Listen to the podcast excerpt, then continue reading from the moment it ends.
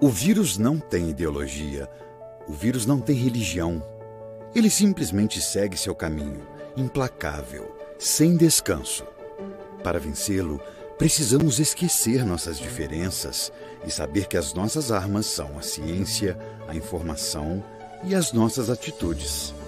Estamos numa guerra e, querendo ou não, somos todos soldados. Em nome de todos que você ama, faça a sua parte. Cadastre-se em portaldavacina.com.br, tenha acesso a informações apuradas e saiba quando e onde a vacina vai chegar na sua região e as datas de vacinação para cada grupo de sua família. Portal da Vacina é o Brasil todo conectado para pôr um fim na pandemia. Apoio Comitê em Defesa da Democracia e do Estado Democrático de Direito.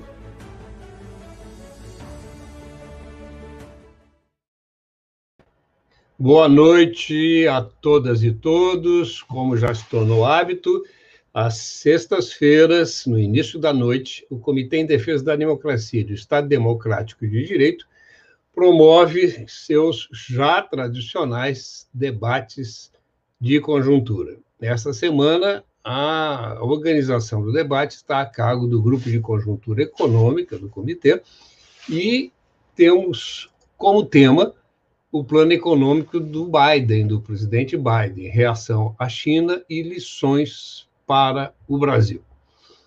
Participarão conosco os professores Andrés Ferrari, da URGS, Elias Jabur, da Universidade do Estado do Rio de Janeiro, a professora Maria Regina Paiva Duarte, presidente do Instituto de Justiça Fiscal, e farão a mediação.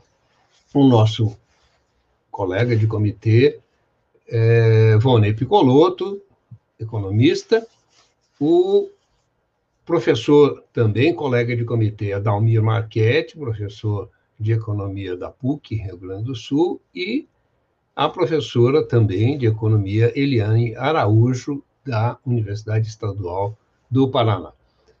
Hoje nós completamos, ultrapassamos, na verdade, no dia de ontem, os 401 mil mortos pela Covid-19. O genocídio continua sob a responsabilidade do governo federal do Brasil e de inúmeros governadores e prefeitos que aderem cada vez mais a política negacionista do presidente Jair Bolsonaro. É com pesar que a gente registra isso e com luto e nos solidarizamos às famílias dessas vítimas que estão ainda em número crescente. Vamos debater então junto com os nossos parceiros tradicionais, como todas as sextas-feiras, além da rede Rede, Rede Estação Democracia, emissora do comitê, que transmite na rádio web e pelas páginas do comitê no Facebook e no YouTube. Entram na transmissão também a Rede Soberania, o Jornal Brasil de Fato, RS, o Jornal Já Porto Alegre, o Jornal O Coletivo, a Rádio Conde Pelotas, a Manaus, a Rádio Web, Passo de Torres TV, Rádio Ferrabras FM, Vale do Mampituba Rádio Web e, estação, e a, como já me referi, a Estação Democracia Rádio e TV Web. Passo imediatamente a palavra ao companheiro Volney Picoloto. Boa noite a todas e todos. Obrigado, professor Tadeu, nosso companheiro do Comitê em Defesa da Democracia. Eu também gostaria, em primeiro lugar, de me solidarizar com todas as famílias que estão enlutadas, né, essas 400 mil famílias, esse número não para de crescer, né, é, o, é um número assustador do genocídio que infelizmente tem sido naturalizado pelas autoridades, sobretudo federais. Então, o nosso tema também tem relação com a pandemia, né, porque é um, é um assunto que, que iniciou pós-pandemia, né, como uma reação também à pandemia, que é o plano econômico do, do novo presidente dos Estados Unidos, o Joe Biden, e a gente vai analisar aqui se esse plano também ele é uma reação ao crescimento, né, e à importância da, da China, e que lições nós, brasileiros, podemos tomar também desse plano. Então, estão conosco os professores Andrés Ferrari, professor de Economia da URGS, professor Elias Jabor, professor da Universidade Estadual do Rio de Janeiro, e uh, a presidenta do Instituto de Justiça Fiscal, Maria Regina Paiva Duarte, que é auditora, auditora fiscal aposentada da Receita Federal. E como mediadores estão aqui conosco o professor da PUC, Adelmir Marchetti, e a professora da Universidade Estadual de, de Maringá e ex-presidenta da Associação Keynesiana Brasileira, Eliane uh, Araújo. Então, eu vou passar imediatamente aos nossos mediadores, que vão fazer uma pequena introdução ao tema, e aí depois vamos passar aos nossos painelistas. Aí cada painelista terá cerca de, de 10 minutos para uma fala inicial, e aí depois os nossos mediadores farão perguntas, e também aguardamos aqui as, as perguntas que quem nos acompanha pelo Facebook, pelo YouTube, pelas redes do, do comitê e pelas redes dos nossos parceiros nos enviam. Então, vou passar para a Eliane, seja bem-vinda, professora Eliane, aqui é um debate aqui no Rio Grande do Sul, Porto Alegre.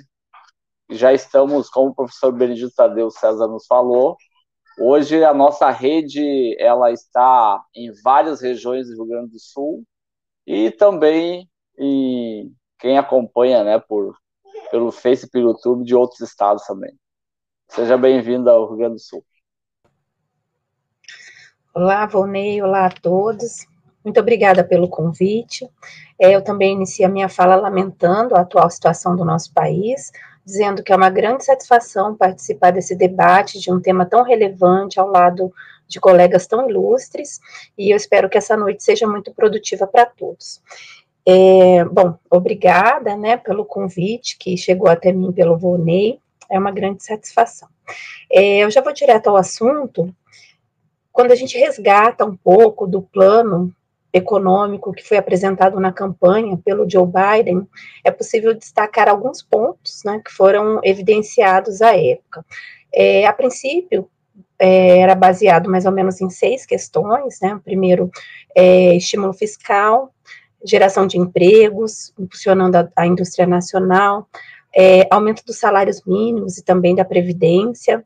Além disso, é, havia uma proposta que agora está sendo resgatada novamente, né, é, de aumentar os impostos corporativos, ainda manter a guerra comercial com a China, reduzir o custo da saúde para os consumidores. Então, à época, tudo isso foi discutido na campanha, né? E agora é, é foi lançado o plano para reativar a economia dos Estados Unidos e esse plano, a princípio, ele tem duas partes principais, né? A primeira, que é um conjunto de medidas para aliviar as perdas provocadas pela pandemia, e a segunda parte que compreende um plano de investimento em infraestrutura, tanto infraestrutura mais geral como é, a infraestrutura residencial. Então, trazendo um pouco dessa discussão para o Brasil, que é o objetivo da live, é, e também tentar fazer algumas relações com a China, e acho que por isso a presença ilustre do Elias aqui vai contribuir muito. É, eu vou citar um artigo que saiu na Folha de São Paulo na semana passada, que é, discutiu sobre o que é bom para os Estados Unidos não é bom para o Brasil. E alguns argumentos foram levantados nesse sentido. Né? Primeiro, que planos de investimento, assim como esses aqui, seriam muito problemáticos por causa do histórico inflacionário que o Brasil possui, né, e que, em virtude disso, o descontrole da inflação fica cada vez mais é, refém de uma crise fiscal. Então, para o Brasil seria muito problemático. Além disso, o histórico de calote de dívida do Brasil foi resgatado, tanto de dívida interna como a dívida externa, que implica uma incidência de juros mais altos sobre a dívida no Brasil. Além disso, os juros altos associados a uma economia relativamente estagnada, né, em depressão agora, diferentemente dos Estados Unidos, onde os juros são baixos e a economia está crescendo. Então, o custo de você financiar um estímulo fiscal é, grande, importante como esse, seria muito difícil para a economia brasileira, haja vista esses juros. Né? E também o fato de que o Brasil é, não possui uma, uma moeda né, que seja a reserva do mundo, como é o caso dos Estados Unidos.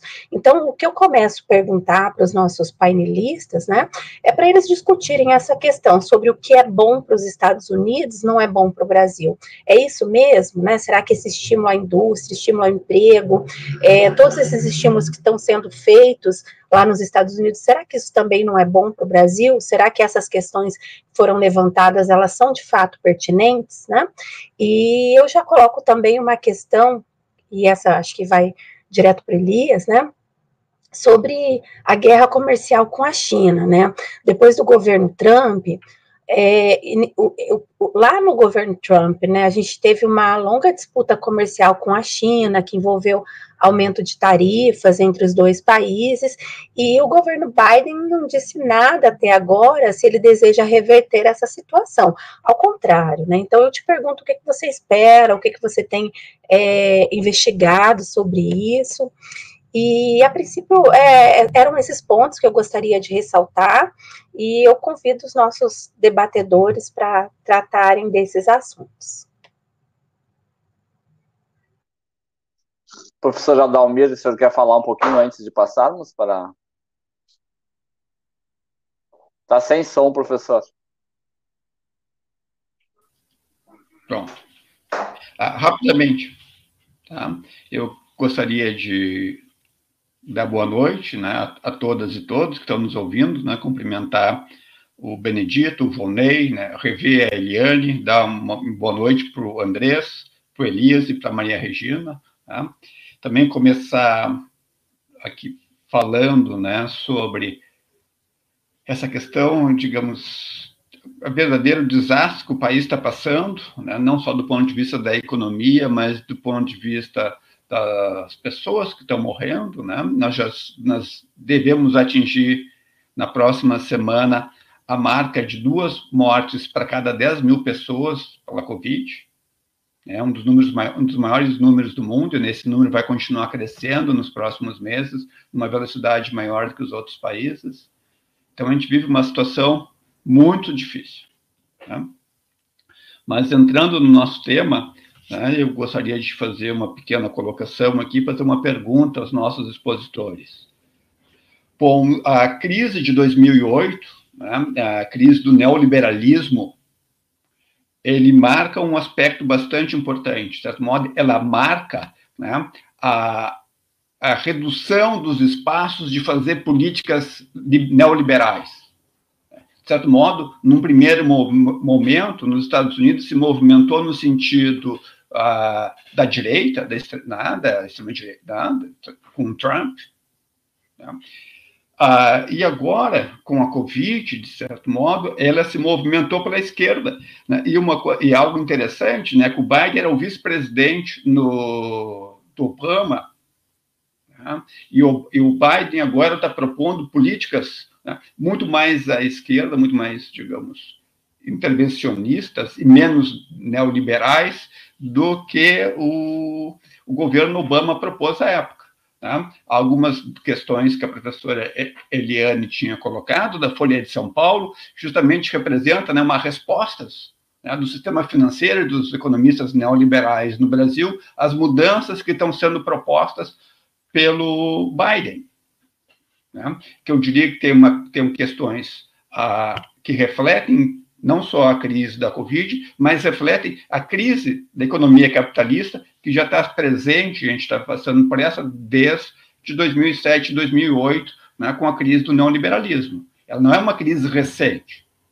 Então, a, a questão que eu coloco né, para os nossos debatedores é em que medida, digamos, né, a crise do, neo, do capitalismo, né, crise do neoliberalismo lá em 2007, 2008, e a crise da Covid agora, né, não abrem espaços, digamos, para uma disputa mais acerrada em propostas mais à direita e mais à esquerda, né, e que caminhos que eles veem, digamos, para a gente, para a esquerda brasileira né, e para os progressistas brasileiros, e para quem defende democracia no Brasil, propor políticas uh, desenvolvimentistas para o nosso país que possam mudar as condições que, a qual o Brasil está passando.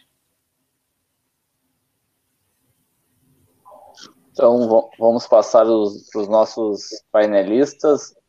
Um, uma falha nossa que no início a gente esqueceu de falar que esse debate de conjuntura econômica ele é feito em parceria entre o Comitê em Defesa da Democracia e o Instituto Justiça Fiscal. Depois a nossa companheira Maria Regina do Instituto vai falar mais um pouco. Uh, eu acho que podemos seguir pela ordem alfabética, né, num primeiro momento, e aí depois invertemos aí. Então, professor Andrés Ferrari, Bom, bom, muito obrigado, boa noite. Eh, esta costumbre de vocês brasileiros de ordem alfabética, em geral me toca no início. Então já, já me esperava. Mas muito obrigado pelo convite, Volney e Tadeu. É um prazer conhecer a, a Dalmir Eliani e a Maria Regina. Y quería mandar un saludo a Elías, que nos hemos conocido mucho tiempo atrás, brevemente. eh, e fiquei com uma boa imagem dele, embora não voltamos a falar. Agora, indo ao, ao, assunto aqui em questão, e um pouco a, a, las, a las perguntas eh, que han surgido, eu diria, eh, em primeira instância, que eh, principal razão deste plano é eh, a confrontação com China. De eso eh, no tengo dudas que, que, hizo. Y no discurso de ontem de Biden por los 100 días, eh, él de hecho hizo muy explícito. Y en eso eh, no hay ninguna diferencia lo que ven aconteciendo con Trump, eh, de que él ya tiene eh, establecido esa estrategia.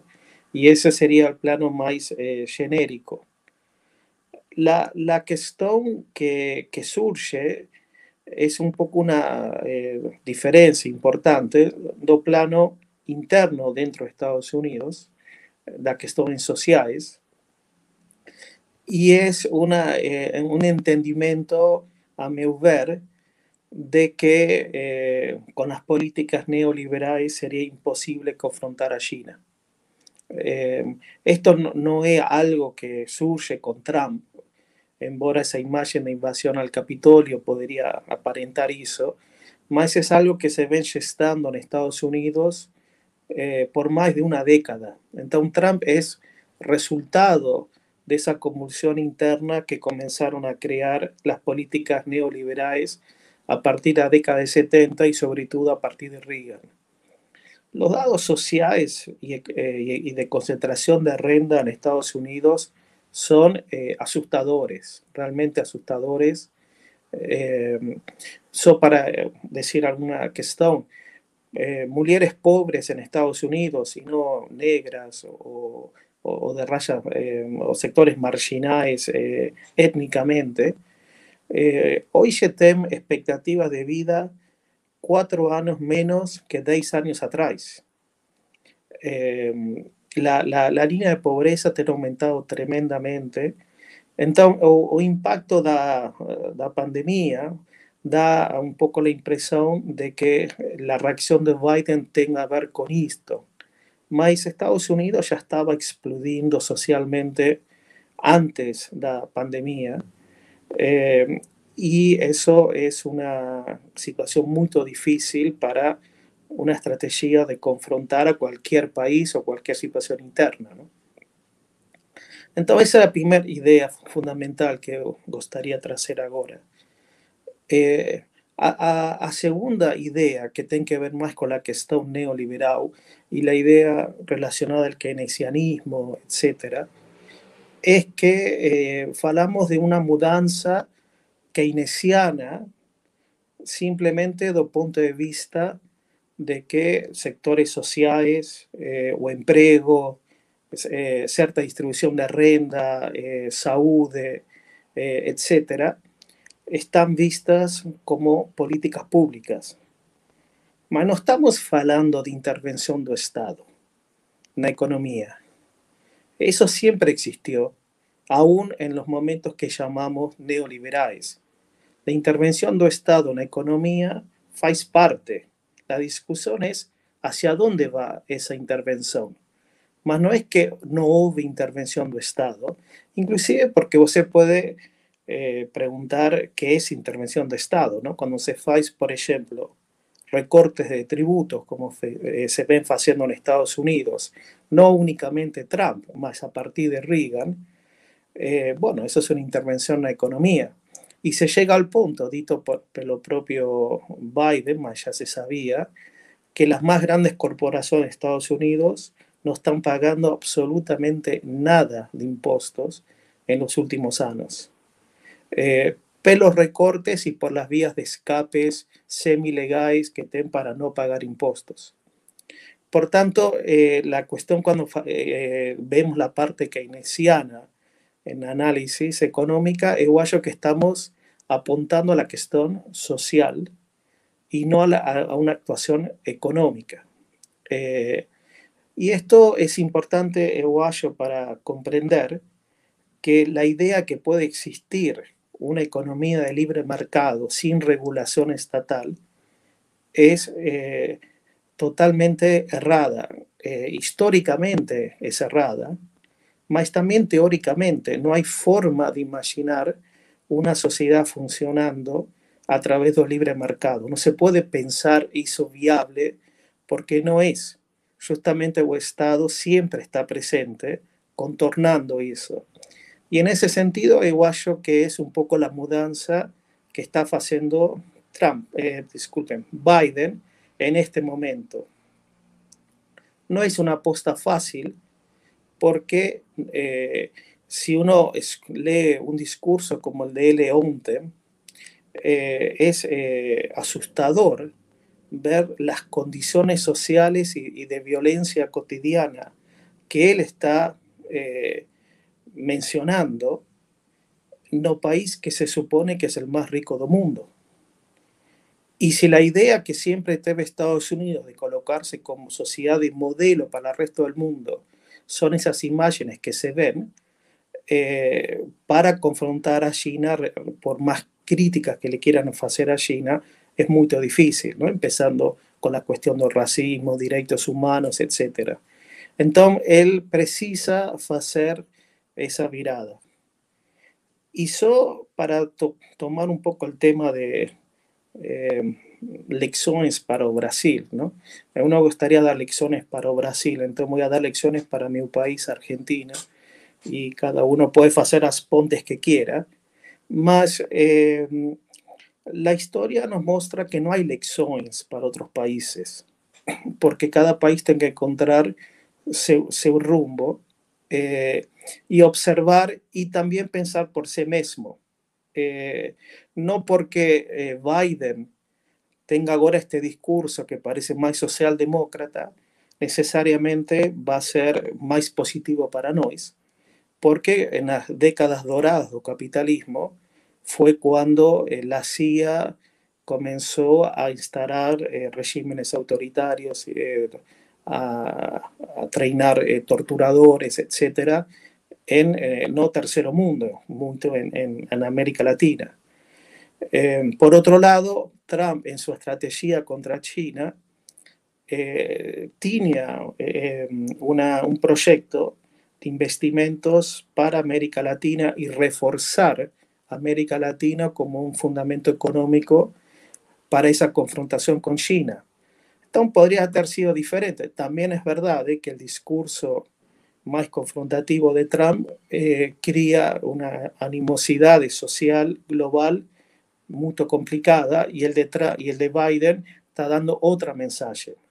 Então, eh, eh, todos são marcos e opções que, nós podemos ter a partir desse momento, mas do ponto de vista eh, da lição que podemos observar acá, é que se há neoliberalismo, como aplicou Estados Unidos, é impossível a vida social. El libre mercado, esa idea de libre mercado, que nunca va a llegar a la totalidad de porque es imposible, mas en la medida que se aplica, va a terminar la imagen que hemos visto en los Estados Unidos en cualquier lugar del mundo. Obrigado. Um minuto, professor. Não, já um terminei. Terminou? Sim. Então tá. Sim, Muito obrigado. Certo, obrigado. Professor Elias, também seja bem-vindo aqui ao Rio Grande do Sul novamente. O senhor já esteve em debates aqui do Comitê de Defesa da Democracia, debatendo a China. E agora, Sim. novamente, traz a China aí nesse contexto aí do plano Biden. Então, primeiro, agradecer o convite, porque a gente está chegando numa idade que gente, em que nós temos assim o prazer de escolher com quem nós estamos, conversamos, com quem nós convivemos e tal, e para mim é uma honra estar com pessoas com as quais eu tenho não somente afeição pessoal, mas também grande, é, grande respeito intelectual, como a Eliana, a Eliana Araújo, o Adamir Marchetti, o contato que eu tive com o André foi mais uns 10 anos atrás, e assim, a impressão que eu tive dele foi ótima, e a impressão ótima que eu tive dele melhorou ainda mais agora, depois do que ele colocou, não é?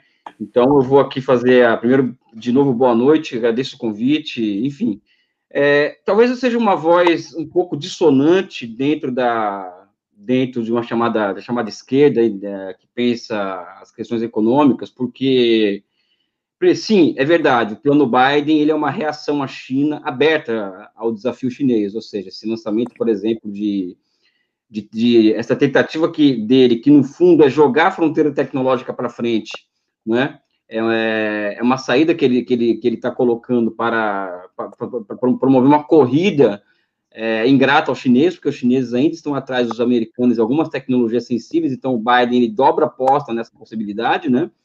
É, dobra a no, no que cerne, por exemplo, investimentos em infraestrutura, a formação de smart cities, como na China, enfim.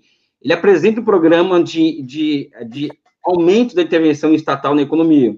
É, o Andrés tem razão quando ele diz que, que nunca houve, não, que, que, talvez o neoliberalismo seja muito mitigado nos Estados Unidos, até porque a intervenção estatal é, sempre existiu e, e, é fato, né? É, agora, o que acontece, que eu, aí eu, é dúvida mesmo genuína, sincera, porque é, o problema nosso muitas vezes é buscar explicações econômicas para, para, para problemas econômicos, quando na verdade as explicações são políticas para as questões econômicas, né? Ou seja, Biden tenta dar uma resposta política à ameaça chinesa. Né? Agora, essa resposta política à ameaça chinesa, ela pode levar, vamos dizer assim, veja bem, eu, que eu vou colocar, a uma mudança de funcionamento do capitalismo norte-americano. Ou seja, um capitalismo que é financiarizado, ou seja, um capitalismo com, com um, um, um sistema financeiro altamente desregulado, vamos dizer assim, com é, milionários e multibilionários que não pagam impostos, né? E que de repente agora está propondo agora o oposto. A questão que eu levanto é se isso é possível, né? É, acho que essa é uma grande questão, ou seja, quais são, quais são, qual que é o quadro de forças dentro dos Estados Unidos hoje que estariam dispostos a, a, abraçar essa agenda do Joe Biden, né? E quais são e quais são as forças políticas que seriam contra isso daí?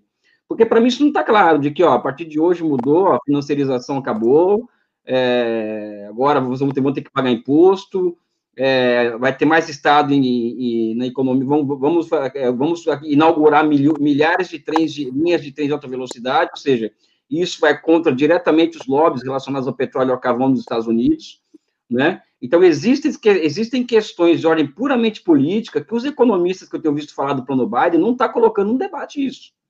Né? Então, eu coloco aqui para vocês uma questão que é, que é dúvida sincera. Existem forças políticas suficientes dentro dos Estados Unidos capazes de levar a uma mudança é, é, tamanha aqui naquela economia, a ponto de mudar a forma como o próprio capitalismo funciona nos Estados Unidos?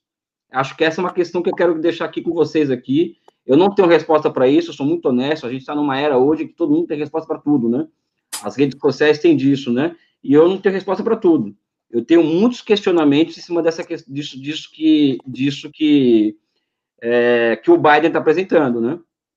Uma outra questão que envolve o Biden, por exemplo, que envolve essa questão com a China, é que, por exemplo, ele ontem, na, na fala dele ontem, uma fala altamente agressiva à China né? inclusive dobrando de novo a aposta na questão dos valores americanos, a defesa dos direitos humanos, aquela coisa toda que vocês estão sabendo, que é uma política externa deles, né? É, ele, ele, ontem ele declarou solenemente que vai continuar, vamos dizer assim, a fazer os, os exercícios militares no Oceano Índico, no Oceano Pacífico, né? Ou seja, é como se o, é, é como se o Xi dissesse que iria enviar, vamos dizer assim, uma frota fazer um exercício militar ali no, ali no, no Golfo do México, assim, na, na, entre, entre Cuba e Miami, alguma coisa desse tipo, né? Então, ele tem uma retórica que para fora, ele volta ao multilateralismo, vamos dizer assim, da boca para fora, mas a violência, vamos dizer assim, em relação à Rússia e à China tende a aumentar. E quando eu falo violência, eu falo sanções econômicas. Recentemente, é, a Rússia está envolvida na, na segunda etapa de um grande gasoduto ligando a Rússia com a Sibéria, com a Alemanha, né? E o Biden, além de sancionar, aumentar as sanções contra a Rússia, está sancionando as empresas alemãs e francesas envolvidas nessa obra.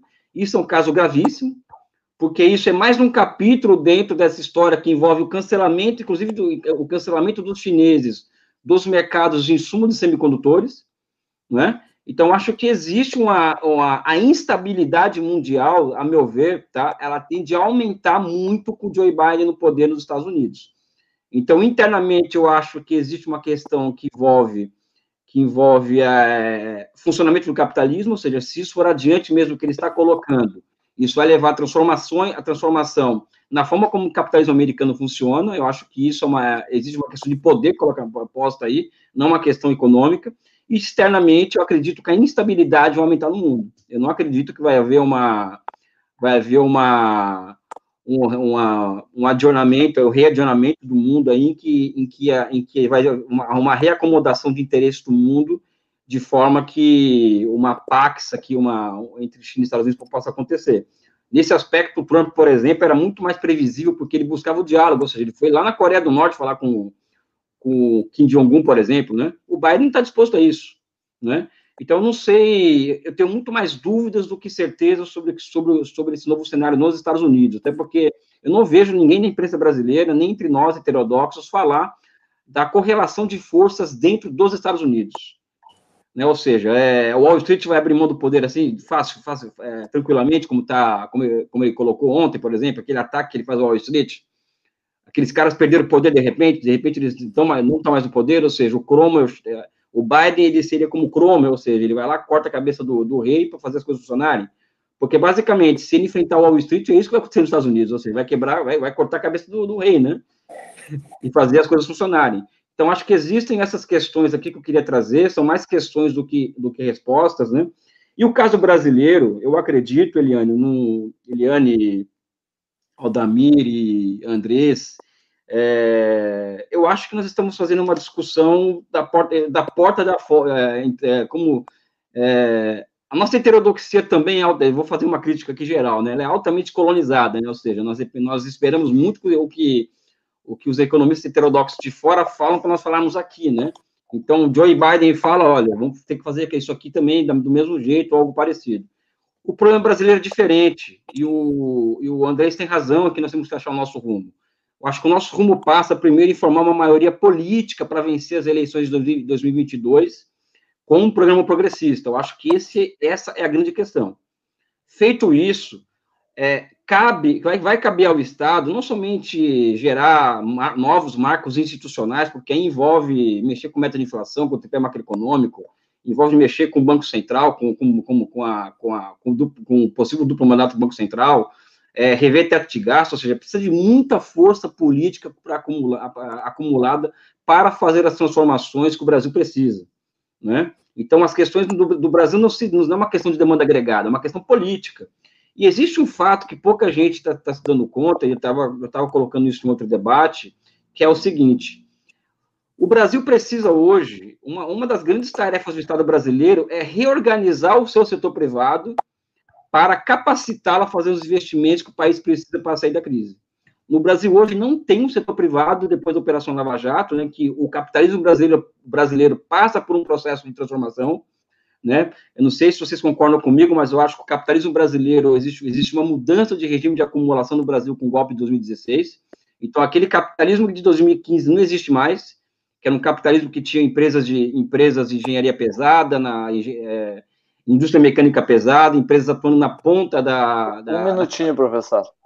na fronteira tecnológica da, da, em setores como construção civil, esse capitalismo não existe mais no Brasil, e nós vamos ter que reconstituir esse capitalismo, e a reconstituição desse capitalismo vai demandar com que o Estado reconstitua um setor privado brasileiro, ou seja, eu acho que o que nós deveríamos estar discutindo, Eliane, talvez, é, Eldamir, é a reconstituição, primeiro os marcos institucionais que vão é, abrir caminho para uma, uma nova era desenvolvimentista no Brasil, e ao lado disso, como que o Estado brasileiro vai recompor um setor privado para dar conta das tarefas históricas que esse país precisa, né?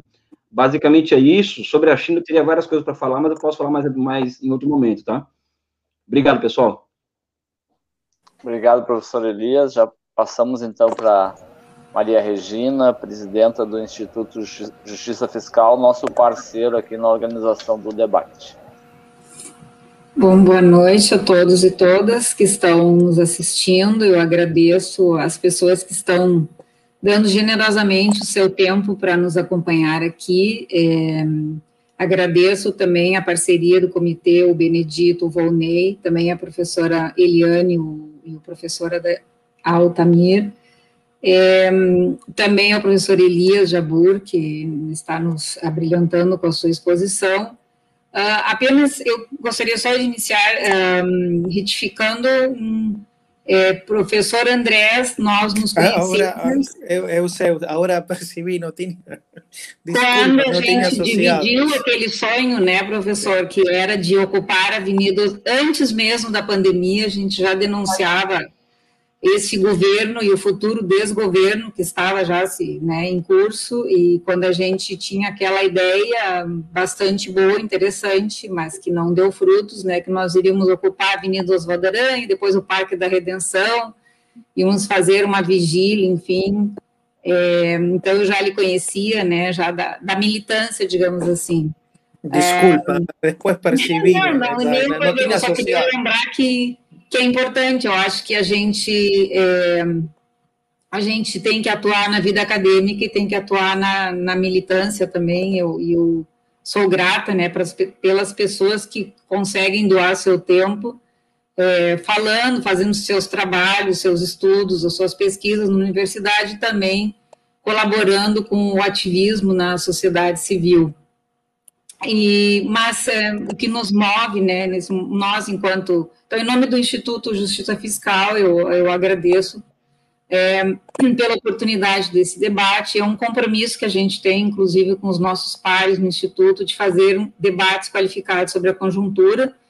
E nada mais oportuno né, que nós estarmos discutindo esse plano Biden, os reflexos que ele pode ter no Brasil, no mundo também, mas especificamente no Brasil, é, não significa que nós possamos tirar um, lições, talvez a gente não possa classificar ou, ou enquadrar né, a palavra como lições, mas eu, eu acredito que a partir desse plano nós podemos fazer muitas reflexões, porque, na verdade, eu acho que está tá mais que comprovado, né, está demonstrado que a, os mais ricos, eles podem e devem ser tributados, aí falando mais especificamente da área que a gente atua, atua na área tributária, né?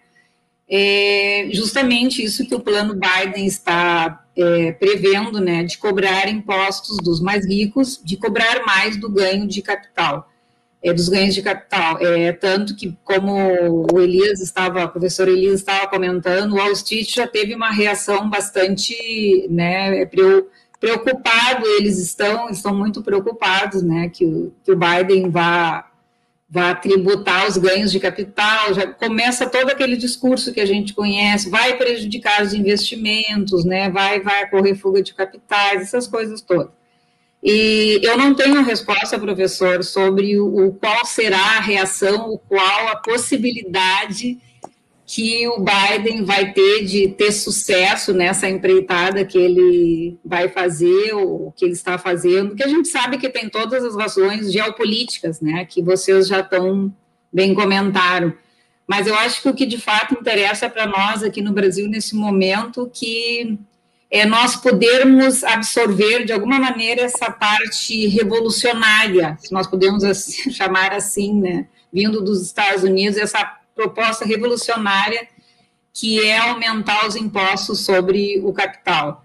E, e realmente isso é um pouco assustador para né, o pessoal, para os grandes financistas, os grandes empresários, os mais ricos, né, porque essa é uma ideia que pode se espalhar pelo mundo. Né?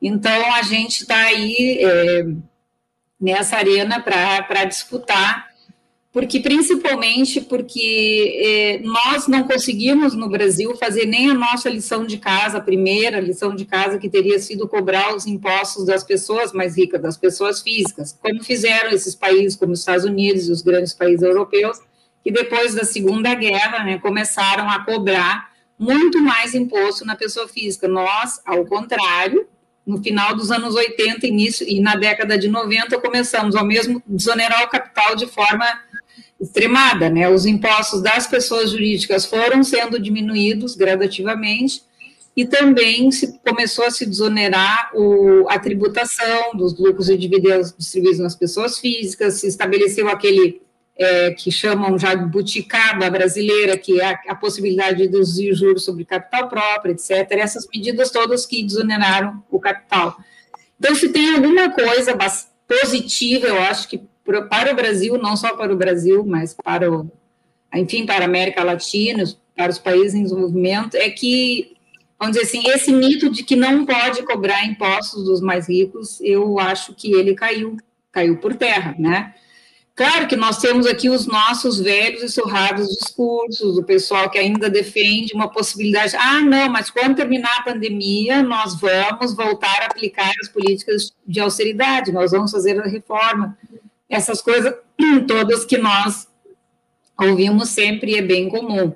Mas então, como eu estava dizendo, essa possibilidade de tributar, é, e vejo que lá nos Estados Unidos eles já eles tributam, desculpa, lucros e dividendos distribuídos, eles têm uma, uma tributação sobre né, do imposto de renda da pessoa física bem mais elevada, imposto sobre heranças também bem mais elevada, e mas mesmo assim eles estão propondo aumentar o imposto sobre o capital. Como eu disse antes, não sei o que vai ser de fato efetivado nessas medidas, mas é importante que a gente continue acreditando que é possível e principalmente que, que a gente consiga entender que de fato não é justo e não é economicamente, inclusive, desejável, como vários estudos já comprovaram, por que, é que a renda do trabalho tem que ser tributada com uma alíquota maior que a renda do capital? Por exemplo, aqui no Brasil, rendas do trabalho, né, são tributadas a 27,5% e são submetidas à tabela, enquanto que os ganhos de capital, a alíquota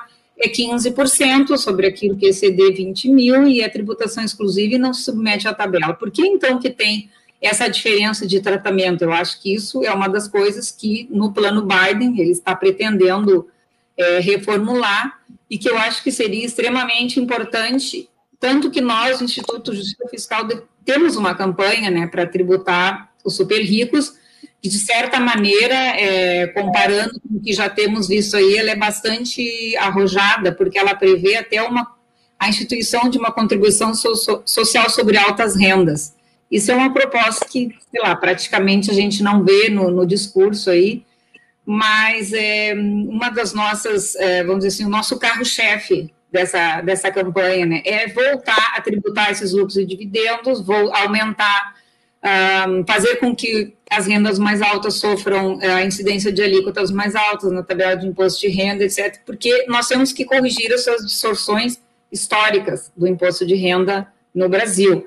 Então, de fato, é bastante animador. Eu não, não seria assim tão pessimista, embora eu acho que, né, que, que as condições, não sei, elas. É...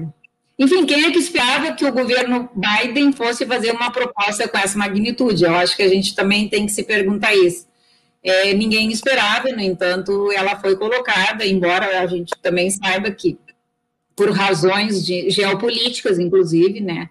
Como o bem falou o professor Andrés, não dá para combater, entre aspas, combater a China com, né, com Estado fraco e políticas neoliberais, ninguém vai conseguir competir com a China, né? Que, aliás, é, assim, tem dado um certo banho em termos de, de atuação geopolítica, né, nesse quesito.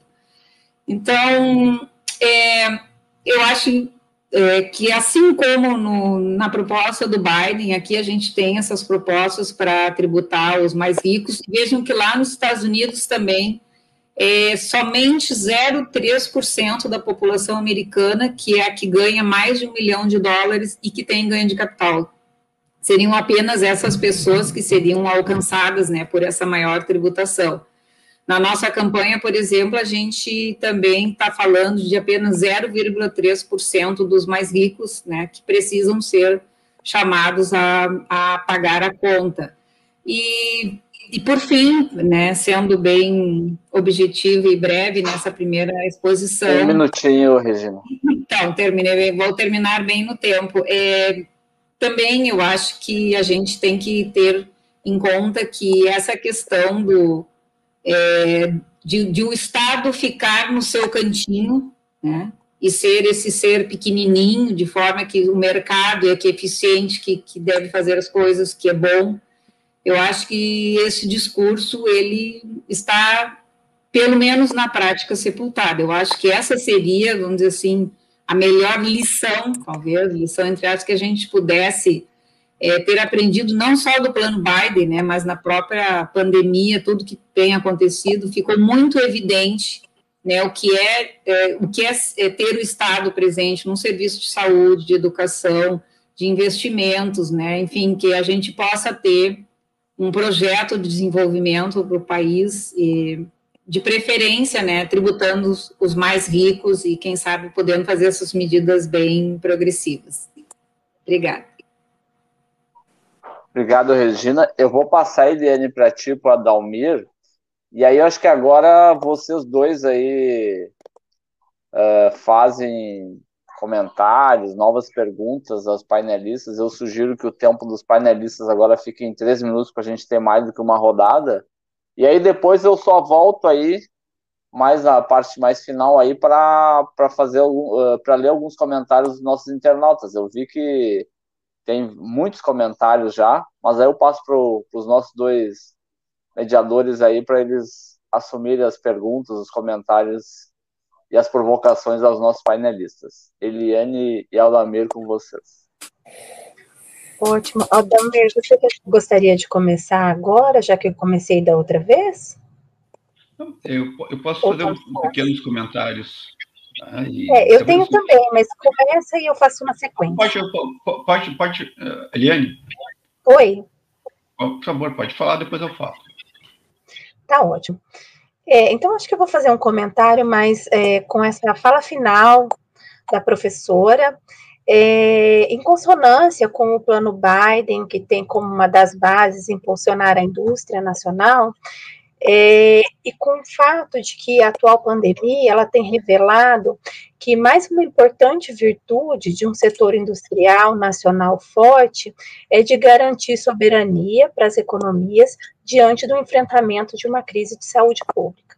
No entanto, é, o que, por exemplo, a produção das vacinas tem nos mostrado, né, é que essa capacidade de uma indústria, do sistema nacional é, de ciência, tecnologia, inovação, de uma economia, a capacidade dessa economia é, de responder a uma crise como essa, ela é resultado de décadas de formação de capital humano, de décadas de práticas continuadas de pesquisa, desenvolvimento, de décadas de planejamento da infraestrutura científica, tecnológica, ou seja, de um desenvolvimento de um sistema nacional de inovação robusto e eficiente. E aí, nesse contexto, eu pergunto sobre o que se pode fazer diante disso, né, diante dessa atual situação que a gente está vendo no Brasil, de desincentivo à indústria, de desincentivo à ciência, tecnologia, inovação, principalmente após 2016. Acho que a professora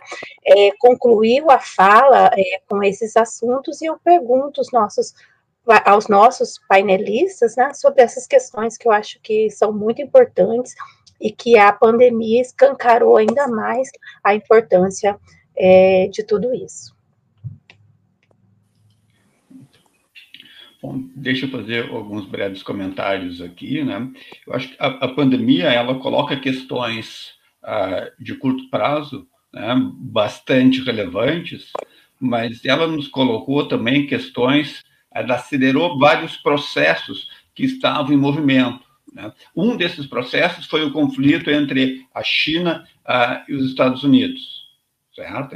Ah, outro processo, essa questão né, do, do processo de, de, mudanças tecnológicas que já estavam postas. Uma dessas é essa que nós estamos compartilhando aqui, cada um na sua casa, né, e ao mesmo tempo nos reunidos aqui, conversando, trocando ideias.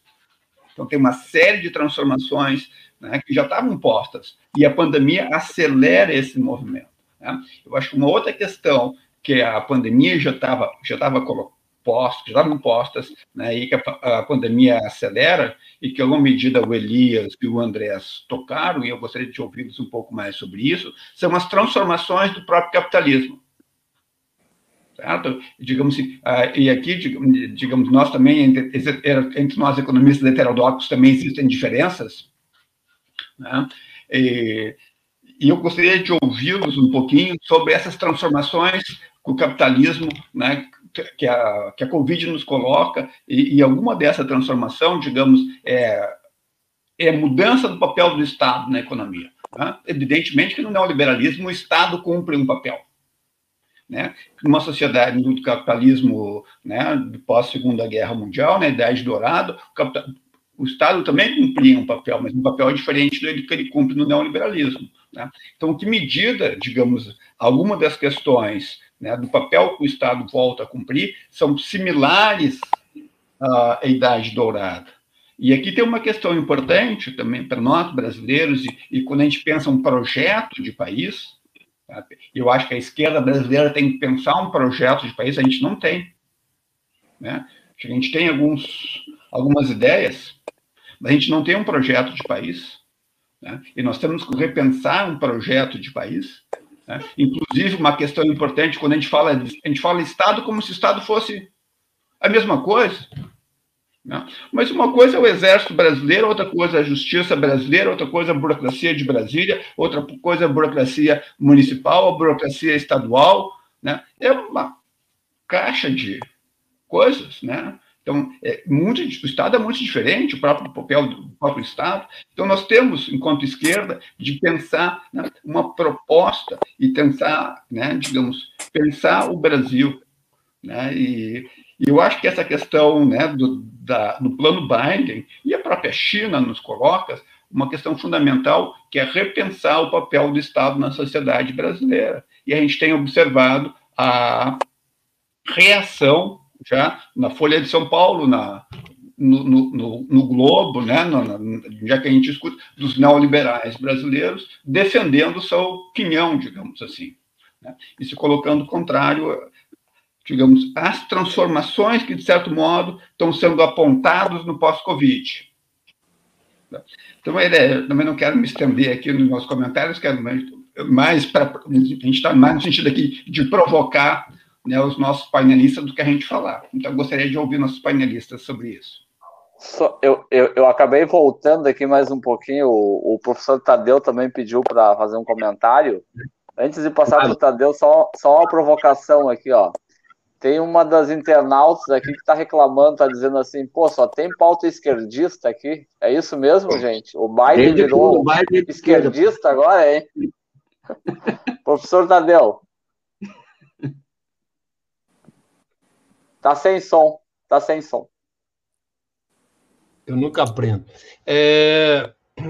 Não, eu só quero fazer uma chamada aqui uh, imediatamente depois de quando terminar esse nosso debate, nós vamos ter a estreia do Sarau Voador com a Débora Finocchiaro e o Roger Leirina. Tá? É um programa mensal é, de literatura, arte, então ficam todos convidados. Eu quero convidar também a todos que estão nos assistindo a curtir a página do comitê no Facebook ou no YouTube e se inscrever no canal. Tá? Quanto mais gente tiver inscrito e mais é, é, curtidas, mais essa, essa, essa, esse conteúdo circula na internet. Tá? E já que eu estou lá com a palavra, e o professor sempre tem uma pergunta a fazer, eu quero, dentro da linha do que vai aí, eu quero é, também entrar nas provocações, né? Quer dizer, haveria. Qual, qual a, a, a, viabilidade política que vocês veem né, de uma mudança aqui de rumos no Brasil? A gente passou durante o governo, os governos progressistas, e a gente viu que não houve efetivamente mudanças de rumo profundas né, na condução da economia. Haveria possibilidade daqui para frente para isso? É isso. Sou eu agora, né? A gente inverte a ordem, Bruno, é isso? Isso, professor. Tá. É, só pergunta fácil, né? Começar pela Eliane, né? Eliane, eu acho que o grande desafio nosso, porque ideias para fazer as coisas funcionarem bem no Brasil, se juntar nós um, dois, três. Aqui tem sete pessoas, né? Ou seis. Nós seis conseguimos montar um programa de governo aqui para as coisas funcionarem assim em dois dias. A gente trancado numa casa, nós conseguimos montar um programa e com muita, com muita competência, inclusive, né? Então, o que eu vejo é que o problema nosso é de é como juntar as forças vivas da nação em torno de um projeto nacional de desenvolvimento. Acho que essa que é assim, a grande, a grande arte do momento. Como, como fazer isso, vamos dizer assim. Porque a ideia não falta, ideias, ideias boas, ideias plausíveis. É, eu tenho ideia, você tem ideia, você presidiu uma associação que, é, com muita competência, essa associação ela, ela acumulou muita ideia durante o período que você foi presidente, continua acumulando, que é a HB, sabe? Então, o problema do Brasil não é falta de ideias na mesa, acho que o problema nosso é falta de convicção política e falta de força política do nosso campo para poder as coisas acontecerem. O problema nosso não é de demanda agregada, nosso problema é de acúmulo de força política, né? E de convicções, né? Então, acho que essa, a resposta que eu tenho à sua pergunta é essa. Eu não sei se eu consigo te satisfazer com essa resposta, mas é o que eu posso te dizer hoje. É político o problema, não é? Não tem outro, não, não tem outra outra solução. A questão que o Aldamir coloca, agora eu vou fazer, vou trazer aqui a polêmica, já que é, já, já que eu fui chamado de esquerdista aqui, eu vou fazer jus à, à provocação. Olha, se tem uma coisa que essa pandemia demonstrou, Aldamir, eu sei que, eu não sei se você, acho que você deve polemizar comigo, as pessoas no geral não concordam, é de que o socialismo ele é superior ao capitalismo, né? Porque os, os países os, os, países que melhor se saíram bem na pandemia são os países socialistas, né? Ou seja, China, Vietnã, Cuba, não é? Ou seja, Cuba inclusive está entregando agora uma é, duas vacinas que, que é impressionante, né? Um país pobre daquele que do ponto de vista do, do, funcionamento de uma economia eles estão desafiando a lei do valor. A China, por exemplo, ela, ela, por isso que eu acho que as pessoas têm que olhar mais para a China e menos para os Estados Unidos, né? A China, por exemplo, ela, ela nos últimos 10 anos, ela, ela gera inovações tecnológicas é, disruptivas no setor estatal da economia. Essas inovações é, tecnológicas disruptivas, que é a inteligência artificial, 5G, é, o Big Data, elevam a capacidade de planificar aquela economia, ou seja, o Estado ele aumenta a sua capacidade de intervenção na, na realidade, do ponto de vista conceitual, significa que o ser humano eleva o seu domínio sobre a natureza, e nesse sentido, eu acho, inclusive trazendo debate para outra área, o que a China está apresentando hoje, que eu chamo de nova economia de projetamento, os chineses estão arrastando para frente a fronteira das ciências humanas e sociais, porque surgem novas regularidades naquela economia a serem estudadas. Eu trago duas, pelo menos, aqui. Acho que essa a possibilidade a possibilidade de superação da incerteza keynesiana, uma coisa real naquela economia, o que para mim é algo revolucionário, né? E a planificação da destruição criativa jupiteriana, ou seja, a China hoje tem 2 milhões de pessoas que elas ocupam o lugar do setor privado nesse processo de, de destruição criativa. Então, existem, existem fenômenos acontecendo na China que leva, no meu ponto, a acreditar que os chineses estão arrastando para, jogando para frente a fronteira das ciências humanas e sociais o esforço que eu tenho feito com a minha pesquisa é um pouco, é um pouco descobrir quais são essas novas regularidades que surgem naquela economia, né? Enfim, as pessoas que me conhecem têm me acompanhado nessa agenda. Com relação ao capitalismo, eu continuo sendo muito cético, sabe? Eu sou muito cético porque eu acho que qualquer mudança de mais Estado né, no capitalismo é, tem duas consequências aí. Primeiro, você vai mudar a forma como o capitalismo funciona de fato, e segundo, é, as forças políticas por detrás da por detrás dessas dessa, desse mais Estado na economia, ou seja, ainda sou muito cético, é, eu, é, eu, só acredito vendo, não acho que Wall Street e outros setores vão entregar rapadura fácil, né? Vai ter luta política lá, nos Estados Unidos, em relação a isso, né? E, evidente, eu concordo com a nossa presidenta da, da do Instituto, é, de que o plano Biden, nesse sentido, é evidente que traz muita inspiração para a gente, ou seja, taxar grandes fortunas. Eu não acredito que você taxar grandes fortunas vai, vai resolver um problema de financiamento da economia, tá? Mas vai trazer mais justiça social. O, o financiamento da economia, a Eliane é professora disso, mestra, doutora, pós-doutora, pode nos explicar muito melhor do que eu isso, é baseado em banco, banco de desenvolvimento, que chama de financeiro de longo prazo, esse tipo de coisa. Agora, a taxação de grandes fortunas é uma questão distributiva fundamental para o país como o Brasil, né? Porque chega a ser vergonhoso a, a situação de concentração de renda no Brasil. Nesse aspecto, é evidente que o plano Biden traz muita inspiração. Que eu estou sendo um pouco cri-cri aqui, porque eu estou vendo, tô vendo a, a heterodoxia toda super feliz com essa coisa toda que está acontecendo, eu também estou, né? Mas eu prefiro ter um pouco mais o pé no chão e achar que nós temos que olhar um pouco mais para a China. Acho que é lá que o futuro se encontra ali, ou seja, o que existe de é, a, as transformações portadoras de futuro não estão nos Estados Unidos, estão na China, né? Eu acho que é para lá que nós temos que olhar com mais atenção do que para os Estados Unidos, uma opinião particular, né? Eu sou suspeito para falar, né? Agora podem me chamar de esquerdista à vontade, tá, pessoal? Já assumi aqui minha condição de comunista, tá? é isso, um abraço.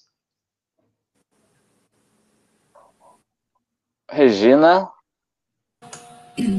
É, bom, eu pegando aí um gancho no que o professor Elias estava falando, eu acho que um papel que a gente pode exercer e pode no que a gente pode atuar é, é, tem alguma relação com isso que o professor Elias estava falando, que a gente tem a tendência, em vez de olhar os processos, em vez de olhar para dentro do país, a gente logo taxa de comunista, ditador, enfim, autoritário, que, que não, não tem liberdade, que persegue pessoas, que é ruim, que é isso, que é aquilo. Então, a gente, em vez de se debruçar e tentar estudar, entender a realidade daquele país, e talvez, como ele mesmo fala, especialmente da China, que está ampliando e, e, e talvez fazendo é, colocando, inserindo coisas muito novas para todos no debate, né? Os fenômenos que ocorrem na China, o professor Elias já diz isso há bastante tempo, eles não são assim de, de compreensão imediata ou fácil, é preciso se dedicar a estudar e ver, e eu acho que isso realmente é fundamental. A primeira coisa que a gente tem que fazer, ao invés de, de, de taxar, é, de dizer que é isso ou aquilo, a gente precisa estudar os processos e como eles ocorrem, né? Com relação ao que o professor Aldemir estava falando, em, da participação do Estado, eu só vou aqui dar um, um citar do, dois, é, dois, é, dois órgãos fundamentais na pandemia, que foram o Instituto Butantan e o Fiocruz, né, a Fundação Fiocruz, é, que são instituições públicas, praticamente centenárias, as duas, que, que já contaram com um aporte estatal, com investimento estatal de muitos anos, e eles estão sendo fundamentais nessa produção de vacinas, embora nós ainda estejamos dependendo é, dos insumos importados. De quem? Da China. Então, embora a gente ainda esteja muito dependente dessas importações, nós, bem ou mal, conseguimos, com todo o nosso atraso, com todo esse, esse negacionismo né, da condução da pandemia, nós conseguimos é, produzir alguma vacina. E, e, e, sem essa atuação, isso teria sido impossível. Nós, nós não teríamos praticamente vacina nenhuma, talvez alguma coisa se pudesse importar, mas a atuação desses dois órgãos foi é, fundamental. E são órgãos estatais e está faltando realmente. É, eu tenho essa coisa, como a Elias estava colocando, a gente pode reunir várias pessoas, mas elas têm que ter uma condição fundamental, né, professor? Elas têm que ter amor ao Brasil, elas têm que querer que nós é, não sejamos dependentes dos outros, que nós podemos, possamos ter os nossos próprios processos, processos e as nossas próprias transformações. Eu acho que esse é um item que está faltando, como quando a gente olha para os nossos é, representantes, seja no parlamento, seja no executivo, né, o ministro da, das Relações Exteriores, o ministro do Meio Ambiente, o próprio ministro da Economia, né, que que a, primeiro foi extremamente grosseiro, dizendo que, que até empregada doméstica ia para Disney, e agora teve né, a, a petulância, digamos assim, de dizer que imagina que filho de porteiro está na universidade porque né, o FIES possibilitou e tal. É, enfim, isso aí eu acho que dá mostras de como ah, nós estamos num país atrasado e de como é importante a gente poder fazer essa distribuição é, pela via é, da tributação, da taxação das grandes fortunas. É fundamental, não dá para pensar o nosso país com esse nível de desigualdade e concentração de renda, e, portanto, é preciso, sim, distribuir essa renda, tributar quem ganha mais. Também não é possível pensar o país sem, sem que a gente é, leve em conta questões, é, talvez até socialistas, né, como a preservação da vida, economia do cuidado e tal. E e aí, para concluir essa parte, eu, eu, lembro muito que a, a Silvia Federici, que é uma pensadora, é, que é radicada nos Estados Unidos, italiana, ela sempre ela diz que, que dentro do capitalismo, certamente, nós não vamos encontrar a solução, nós, nós, nós podemos, é, talvez, colorir um pouco a vida dentro do capitalismo, mas que, de fato, que a solução via capitalismo, ela é bastante difícil. Obrigado, Regina. Professor Andrés. Burnay. Eh, bom, apareceram muitos temas aí. Eh, temos uma grande salada eh, de temas eh, muito complexos, não? e, digamos, ficou difícil. Mas eu, eu vou, vou, começar pela, um pouco pela provocação da Ovinci sobre esta questão de ser pautas esquerdistas, assim. É, a partir da ideia um pouco diferente do, do Elias, de, bom, é, que seria ser esquerdista. Ele, é, e não é simplesmente um jogo de palavras, mas é um termo que não tem conteúdo específico. ¿no? Se puede decir a izquierda, ¿no? Mas ser izquierdista no es una identidad. Eh, y yo acho que eso es importante resaltar para eh, una, una, tarefa que sí tiene que ver eh, no solo académicamente, mas también políticamente, como le preocupaba a Elías, que también es una preocupación mía, eh, de ahí donde conocí a Regina, es eh,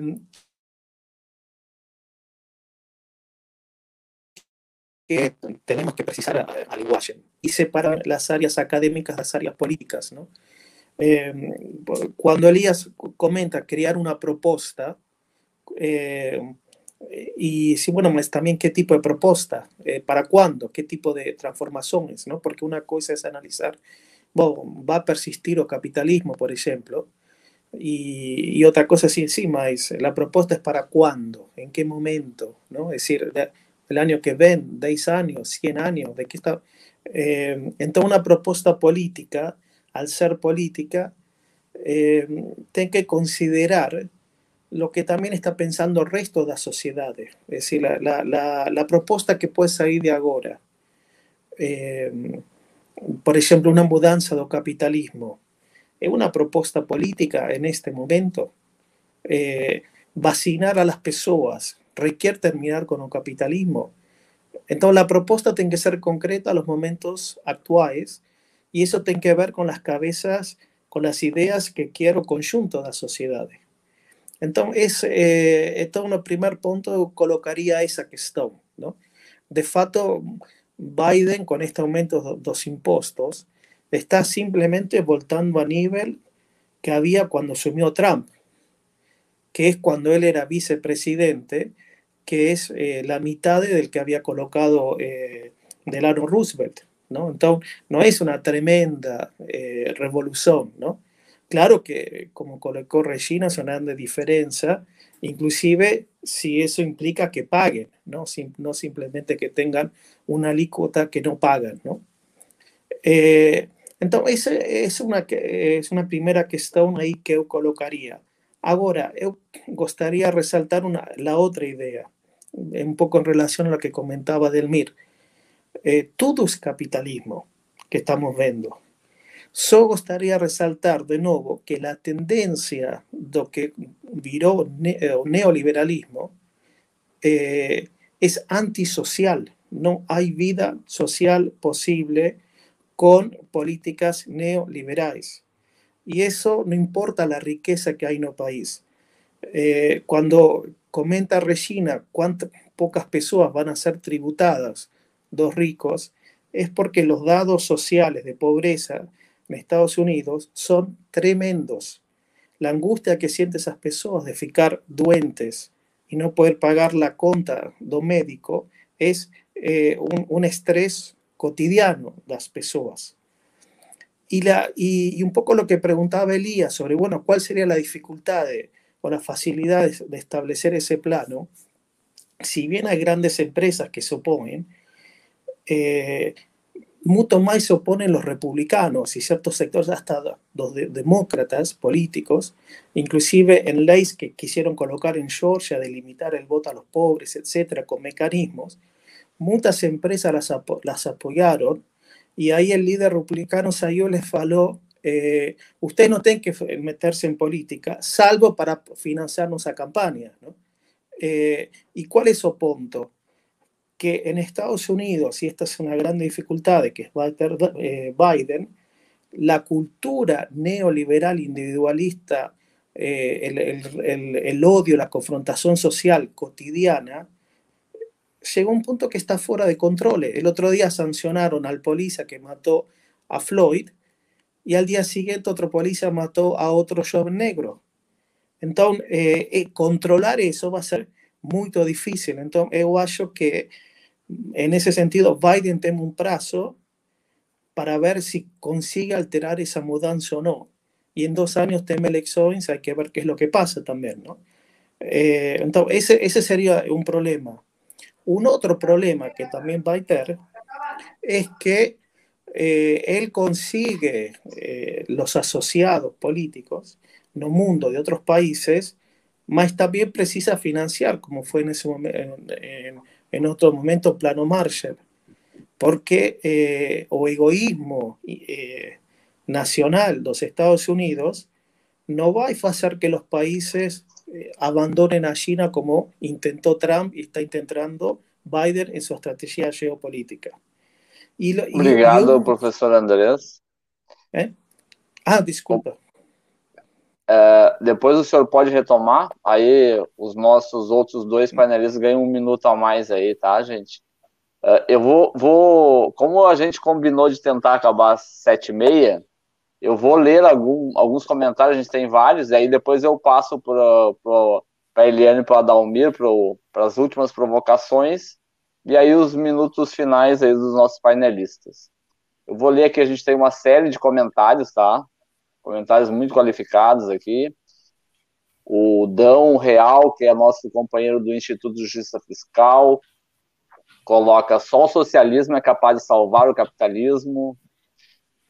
Aqui o, o professor uh, Davi, professor de economia, Brasil à deriva desde a década de 80, sem projeto próprio estratégico, com interrupção nos governos Lula e Dilma, agora lomba abaixo. Sem novo projeto nacional de desenvolvimento, não terá social, não terá social nem democracia.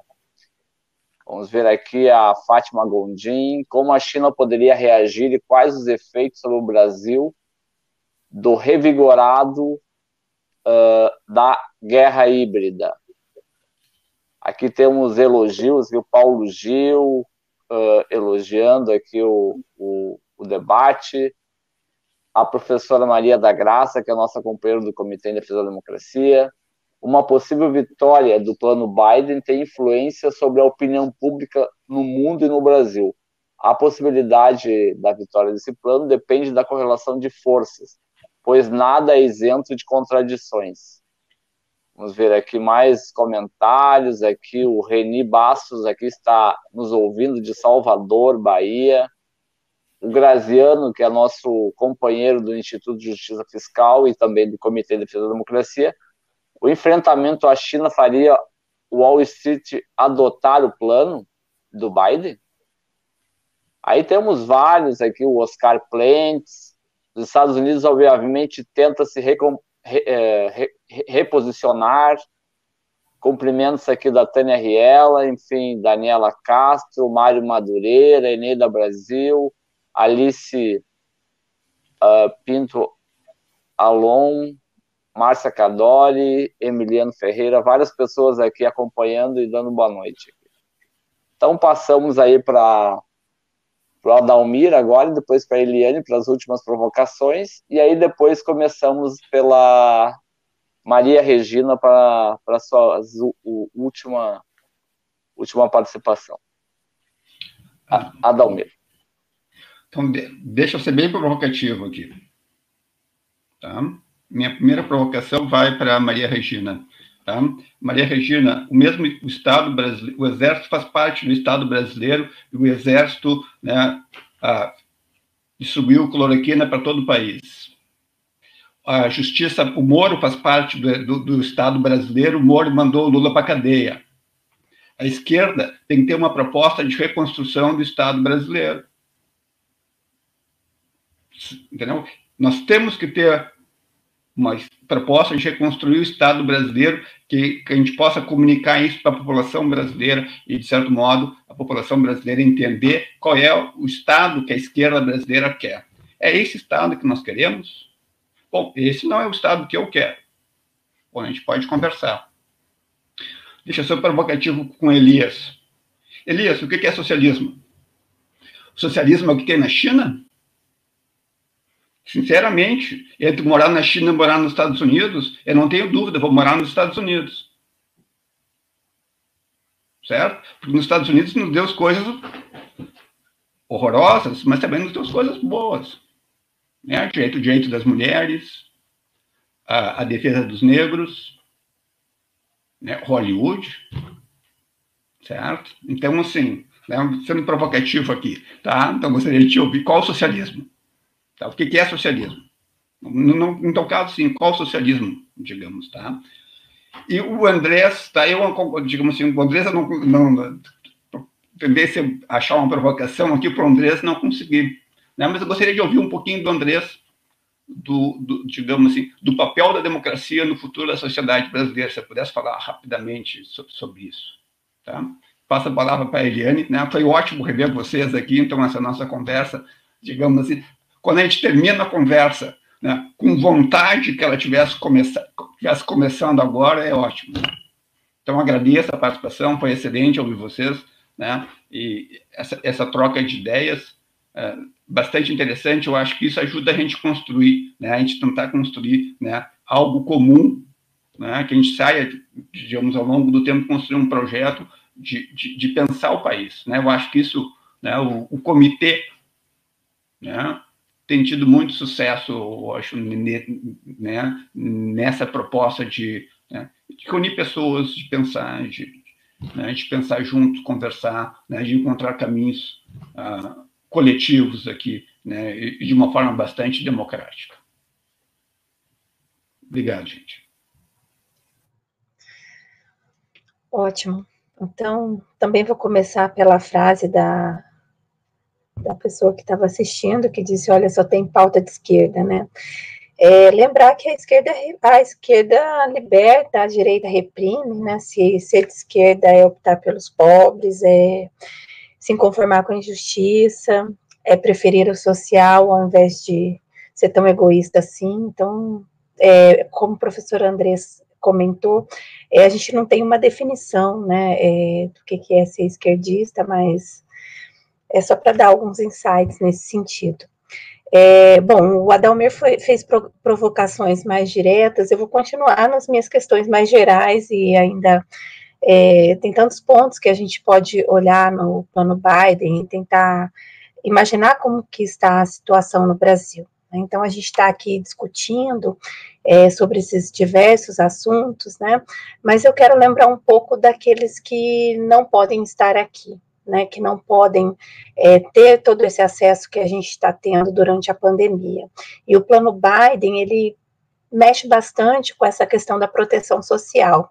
E quando a gente olha para o caso do Brasil, e eu ainda vou insistir né, nessa tentativa de não tirar lições, mas pelo menos enxergar a nossa situação diante de tudo que está acontecendo, que eu acho que era o tema central do debate, é, a gente tem que, no caso do Brasil, algumas reformas que foram aprovadas nos últimos anos, é, sobretudo é, a reforma trabalhista, a reforma do teto do, dos gastos, né? Tudo isso implicou maior é, insegurança econômica, menor proteção social, é, reduziu a provisão de serviços públicos essenciais e que essas reformas elas são é, é difícil da gente mudar isso tem uma certa rigidez institucional, né? Essas reformas elas são relativamente reversíveis no curto prazo e até mesmo no médio prazo.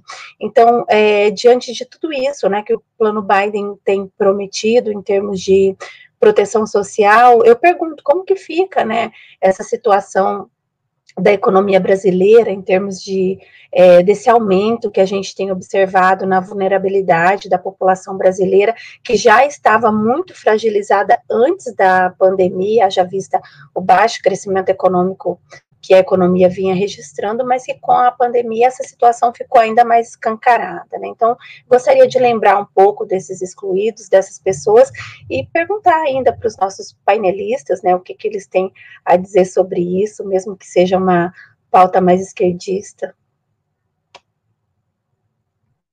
Começamos pela Maria Regina, então, três minutinhos. Bom, é, então, nessa última fala, né, eu já gostaria de deixar aqui meus agradecimentos, em nome do Instituto, também em meu nome, é, por essa oportunidade. É, também gostaria de registrar, é, enfim, o meu. Enfim, a minha tristeza por 400 mil famílias enlutadas, 400 mil vidas perdidas, que, que se a gente tivesse tido um outro tipo de gestão, certamente esse número, enfim, as pessoas não seriam apenas números. Uh, mas, um, professora Dalmir, eu, eu confesso que eu não me senti provocada, né? Desculpa eu lhe falar, mas assim, eu não me senti provocada pela sua fala, porque eu acho que, mas provocada no bom sentido, eu entendo o que o senhor quis dizer é, eu, o Estado que nós queremos, bom, é, veja bem, eu acho que do nosso ponto de vista aqui, como a professora Eliane estava falando, né, pessoas que ainda têm condições de enfrentar a pandemia, ainda têm condições é, de, de ter o seu, a sua fonte de renda, a sua, enfim, a sua subsistência, né, de não não estar tá precisando lutar pelo prato de comida diário, né, ou não estar, essa palavra bonita agora, insegurança alimentar. Então, eu, eu até me lembro que muitas vezes, de um outro ponto de vista, o que, que é o Estado, né? O Estado, ele é, ele é, ele é opressivo, ele é opressor, ele é machista, ele é violador. Então, de fato, não é esse Estado que, que nós queremos e desejamos construir. É, e eu acredito que é, é, fundamental que a gente tem também pessoas com pontos de vista diferentes, mas, mas é, enfim, a nossa luta precisa ser é, em termos de, de, é, de, distribuição. Nós não podemos mais permitir que o Brasil seja um país com essa concentração de renda, né, que nós só perdemos para o Catar. Né, são, são índices vexatórios e nós precisamos combater essa desigualdade de renda, é, precisamos tributar as riquezas, distribuir e um, para quem sabe, né, a gente poder um, se colocar ao lado, né, dessas pessoas que, que ainda estão tentando subsistir. Eu acho que esse é o, é o caminho, né? Fazer uma distribuição. Nós precisamos enfrentar essa questão tributária que no Brasil tem décadas de atraso, mas também nós não vamos é, conseguir mudar da, da noite para o dia. Esse é, é um processo que leva muito tempo. E eu acho que a gente fazendo discussões como essa, a gente pode dar uma pequena contribuição para que a gente possa viver num mundo melhor. Agradeço, então, e por aqui me despeço. Obrigado, Maria Regina. Passo para o professor Andrés, três minutinhos. Bom, eh, muito obrigado. Eh, en relación a, a, al comentario de Adelmir, que nos fue ver una provocación, eh, voy a revertir y provocar a, a él o a vosotros. Eh, en cuanto a lo siguiente, eh, en Argentina conocí una persona que identificamos mucho con esta democracia nova, pues gobierno militar, Raúl Alfonsín, y embora tenía, mucha, tenía diferencias con él, así en visiones de muchas cosas, él tiene una frase que a mí me marcó mucho desde adolescente, que decía que la política cuando no es diálogo es violencia. Eh, entonces, el primer paso que yo diría que una democracia, tanto acá como en cualquier lado, sería fomentar el diálogo y, el diálogo con las personas directas. Eh, eh, ver a las personas qué es lo que piensan, qué es lo que sienten, qué, eh, que viren eh, actores, ellos mismos, políticos, em, y que después la cuestión do plano, eso ven después. Em, más la cuestión de democracia la colocaría más en, en, ese sentido. Em, do resto, sí, tenemos bastante preocupaciones en común, es muy terrible lo que está pasando acá en la pandemia, la gestión te muta a ver, más eh, los planos de, do Estado, como falou Regina, son fundamentales eh, y hay que ver también de que todas estas ideas que se, que se colocan como políticas públicas izquierdistas, etcétera, fueron inventadas eh, históricamente por gobiernos que identificaríamos mucho más por la derecha, ¿no? y no, y no por la izquierda, eh, comenzando por Alemania, más también antes de Inglaterra, no século XIX, porque la cuestión es que eh, la sociedad tiene, tiene, que existir. ¿no? En ese sentido sería, eh, para pasar a punto a la provocación que Adelmir Face para Elías, sería la parte máis socialista que eh, hoxe eu eh, viría, eh, vería no China realmente, ¿no? una preocupación pola estabilidade interna. Entón, de, deixo estas provocacións mías tamén para aquí na frente. Agradezco con Viche e foi un placer estar acá con todos vocês. Obrigado, professor Andrés. Antes de passar para o professor Elias, aqui um comentário da Márcia Cadoli, nossa companheira do comitê. É, ela é fã do Conexão Xangai, nós também, aqui um excelente programa. Parabéns aí pelo programa continue sempre nesse rumo, que é um excelente contraponto. Então, contigo, professor Elias, mais três minutinhos. Tá sem som, professor. Eu vou fazer aqui a defesa do socialismo ao nosso ao mestre, né, que eu considero como mestre, porque é uma pessoa que eu tenho uma admiração intelectual muito grande, que é o Adamir Maquete. Lembrando algumas coisas, né? Primeiro que o socialismo é um conceito que, que depende da que ele, ele é expressão de um movimento real, ou seja, no, é, o socialismo hoje não é mesmo que há 20, 30 anos atrás, ou seja, mais adiante eu vou explicar isso daí, mas eu quero trazer alguns dados históricos, né? Todos os presidentes norte-americanos dizem que os americanos já, nascem, já nasceram como uma, como uma democracia, né? ou seja, isso em 1786.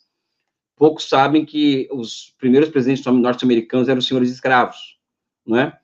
A China fez uma revolução em 49, a China é um país retalhado, né? A China em 49 é, fez uma revolução e, e, a sua primeira constituição consagrava a igualdade entre homens e mulheres e entre todas as etnias do país.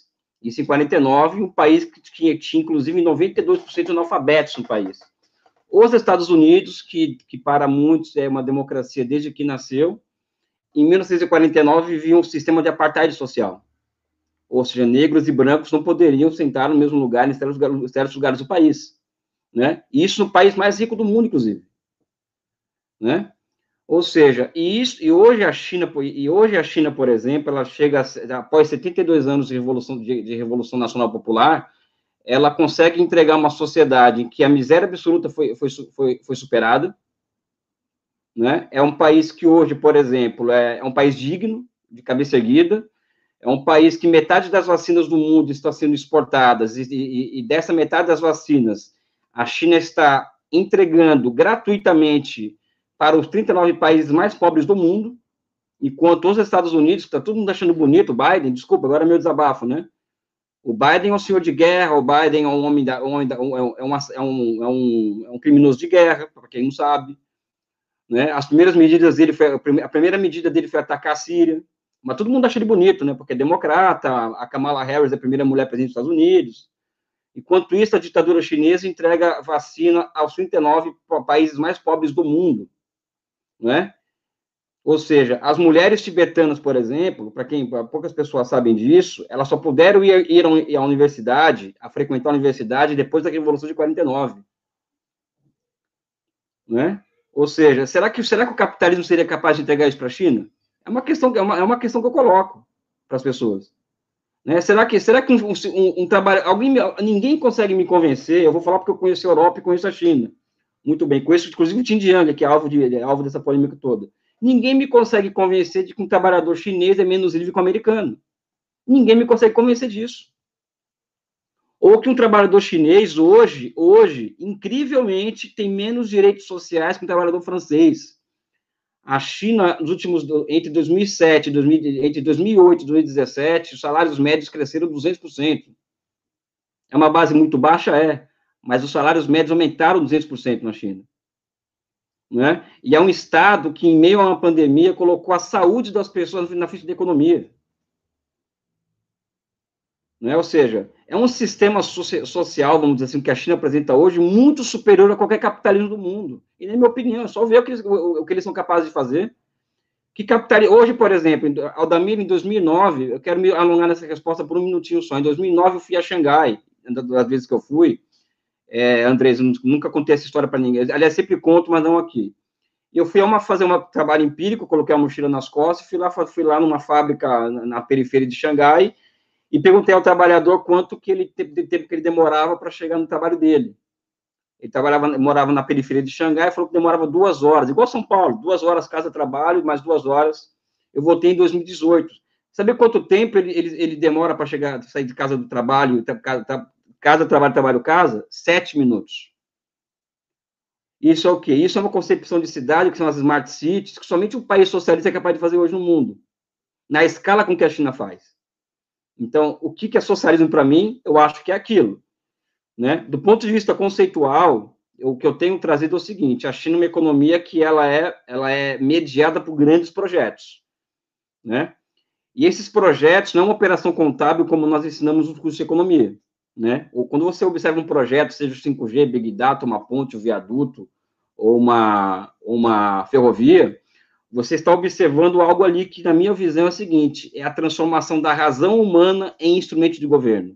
Ou seja, o socialismo se apresenta ao mundo hoje superior ao capitalismo a partir da capacidade da transformação da razão humana em instrumento de governo. Né? Por quê? Porque eu observo o socialismo como uma forma histórica, não é um modo de produção pronto, que existem suas leis descobertas, a sua coerência interna de, de, de é, a sua coerência interna, de, vamos dizer assim, devidamente descoberta por, pelos, pelos cientistas, a ponto de se criar uma economia política do socialismo e passar a ensinar isso na faculdade. Não, o socialismo é algo ainda de construção, é um processo histórico muito novo, recente, tem apenas 100 anos de idade, né? ou seja, o capitalismo tem 600 anos, a sua forma desde a forma comercial, o feudalismo teve 2 mil anos, a comuna primitiva teve 5 mil anos, o escravismo 3 mil anos, o socialismo tem apenas 100 anos, está na sua infância, né? Então, eu acho que o socialismo, acho que se ele, ele, se apresenta ao mundo hoje dessa forma como eu coloco, ou seja, a partir da transformação da razão em instrumento de governo, que é o oposto do capitalismo ocidental, né? Ou seja, aqui no Ocidente é pura irracionalidade que está no comando do processo, dos grandes processos de decisão econômica. Financiarização é muito isso. É por isso que eu coloco aqui a minha, a minha, o meu pé atrás com relação ao Biden, né? Ou seja, mas enfim, acho que esse é um bom debate, Aldamir. E vindo de uma pessoa do, da, do, da sua altíssima qualificação, né? Fico muito feliz de ter que responder essas perguntas para você. Eu quero mandar um beijo no coração da Eliane, que é uma pessoa que eu amo de coração, sabe? Família, uma família linda. o Andrés, que aumentou minha admiração por ele aqui, o Volney, a nossa, a nossa Maria Regina, presidenta, e estou à disposição de vocês para voltar aqui quando vocês quiserem. Obrigado, tá? Um forte abraço. Tadeu, esse, esse tema que o professor Elias traz é um tema muito interessante, que eu acho que a gente não debateu ainda, que é as Smart Cities, as cidades inteligentes, que o Elias até poderia vir aqui falar sobre a China, né? A gente tem professores aqui que que trabalham na PUC, na URGS, que trabalham o tema, acho que seria bem interessante a gente fazer um debate aí futuramente sobre as Smart Cities. Antes de passar aqui, vou, vou dar mais um minutinho aqui para as considerações finais aqui do, dos nossos provocadores. Só vou ler mais aqui o, algumas pessoas que nos cumprimentaram, aqui o professor Ricardo Datem, o, a professora Odete Bresolin, a Ros, Rosana Zana, a Elisângela Araújo, irmã da Eliane, que esteve aqui conosco também, que foi minha colega no doutorado na URGS, a Marise Fernandes, nossa companheira do comitê, o Alessandro Miebach, nosso companheiro do comitê, professor da URGS. Então eu passo aqui para o Adalmir, depois para a Eliane, um minutinho aí para as considerações finais, e aí depois já passamos direto para o Benedito Tadeu César para fazer o encerramento final. Obrigado, gente. Obrigado a todas e todos aí. É, deixa eu falar, depois a, a, Eliane encerra melhor do que eu. Tá? Então, eu gostaria de agradecer as respostas né, do Andrés, do Elias e da Maria Regina. As minhas questões aqui foram justamente um pouco provocativas, né, porque era justamente isso que eu esperava, respostas interessantes e questões que vocês iam levar questões ah, importantes para a gente pensar, isso a gente chama assim, para pensar isso, né, um programa de esquerda para esse país, né, que é a esquerda que vai tirar esse país da situação que está. A direita nos colocou nessa situação. Né? Cabe a nós, né, de esquerda, pensar uma proposta interessante, inteligente, e que a população pobre desse país, a população de classe média, o pequeno empresário, o trabalhador, né, a, entenda a nossa proposta e a gente seja capaz né, de construir um país que seja interessante para a gente viver, legal para a gente viver, que as pessoas vivam bem, vivam felizes. Era isso, gente. Estava ótimo debate. Eliane. Tá certo. Então, é, também agradeço pelo debate, foi excelente rever amigos. Obrigada, Elia, sempre tão generoso e gentil comigo. Um beijo para você, para sua família também. É, também compartilhe um pouco dessa inquietude em relação aos Estados Unidos, porque eles estão superando as suas previsões mais otimistas de vacinação, enquanto nós aqui estamos nesse sofrimento. Eu, por exemplo, não faço a mínima ideia de quando eu devo me vacinar, é, enquanto amigos que estão nos Estados Unidos já se vacinaram há muito tempo. Então, quem dera se a gente tivesse um organismo como a OMS que regulasse toda essa distribuição de vacina no mundo, né? Mas não é bem assim. A gente tem que os países que dominam os recursos, a própria fabricação da vacina, é, eles se vacinam primeiro e eles vão se recuperar primeiro que a gente, né? É, além disso, acho que a gente tem muitas propostas, como o Elias falou, se nós nos reuníssemos aqui, sairiam ótimas propostas para o Brasil, mas o que a gente precisa é ter instrumentos de mudanças, então é por isso que a esquerda, né, como a nossa é, telespectadora disse, precisa realmente se unir, porque o que a gente precisa é ter instrumentos de mudança diante dessas situações, porque propostas nós temos sim, temos muitas. Então, é, muito obrigada pelo convite, Vonei, foi uma grande satisfação participar, obrigada a todos que participaram, a todos os painelistas, foi uma grande satisfação dividir essa discussão com vocês. Boa noite, tudo de bom para todo mundo. Então, obrigado, Adalmir, Eliane, Elias, Andrés, Maria Regina. Contigo, Tadeu. Bom, em nome do Comitê em Defesa da Democracia e do Estado Democrático de Direito, e eu acredito também, né, fazendo aqui, é, pedindo licença para Maria Regina, é, para para falar em nome, nesse momento, da, do Instituto de Justiça Fiscal. Quero agradecer a todos vocês. foi, eu acho que um excelente debate, eu acho que as exposições foram muito boas e as provocações também muito boas, porque elas eh, nos suscitam a pensar, né, e é isso que a gente espera né, é, é, com esse debate, que a gente possa, mais do que ter respostas, a gente ter reflexão né, sobre, é, sobre as questões. O, o, o, Elias falou diversas vezes aqui, nós, os heterodoxos. Né? Eu tenho uma bronca, Elias, não, não vou reabrir discussão nenhuma, mas com essa questão de ortodoxia e, e, e, e, e, é, é, e heterodoxia. Né? Quer dizer, é, é, é, um dos sentidos, talvez fundamental, né, da ortodoxia é o sentido religioso de ser o detentor da verdade. Né? Isso é uma, é uma pretensão absoluta daqueles que se dizem ortodoxos, né? o que mostra, inclusive, né, a sua vocação autoritária. Né? É, é, não por acaso os neoliberais têm um pé no fascismo. Eu agradeço a todos e é, convido, então, é, mais uma vez, para vocês curtirem nossa página, para vocês se inscreverem no, no, no canal e na página e para receber as notificações e fiquem conosco aqui às 8 horas, às 20 horas, com a Débora Finocchiaro e o Roger Lerina no eh, Sarau Voador. Voltamos na semana que vem com a, a, um debate de conjuntura política. Boa noite a todas e todos. O vírus não tem ideologia o vírus não tem religião. Ele simplesmente segue seu caminho, implacável, sem descanso.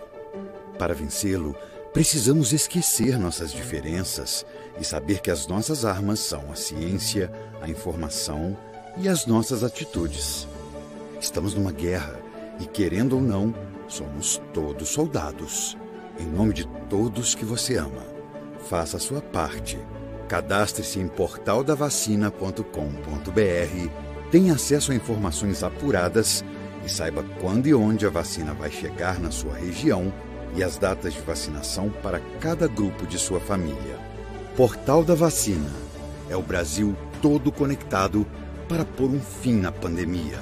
Apoio Comitê em Defesa da Democracia e do Estado Democrático de Direito.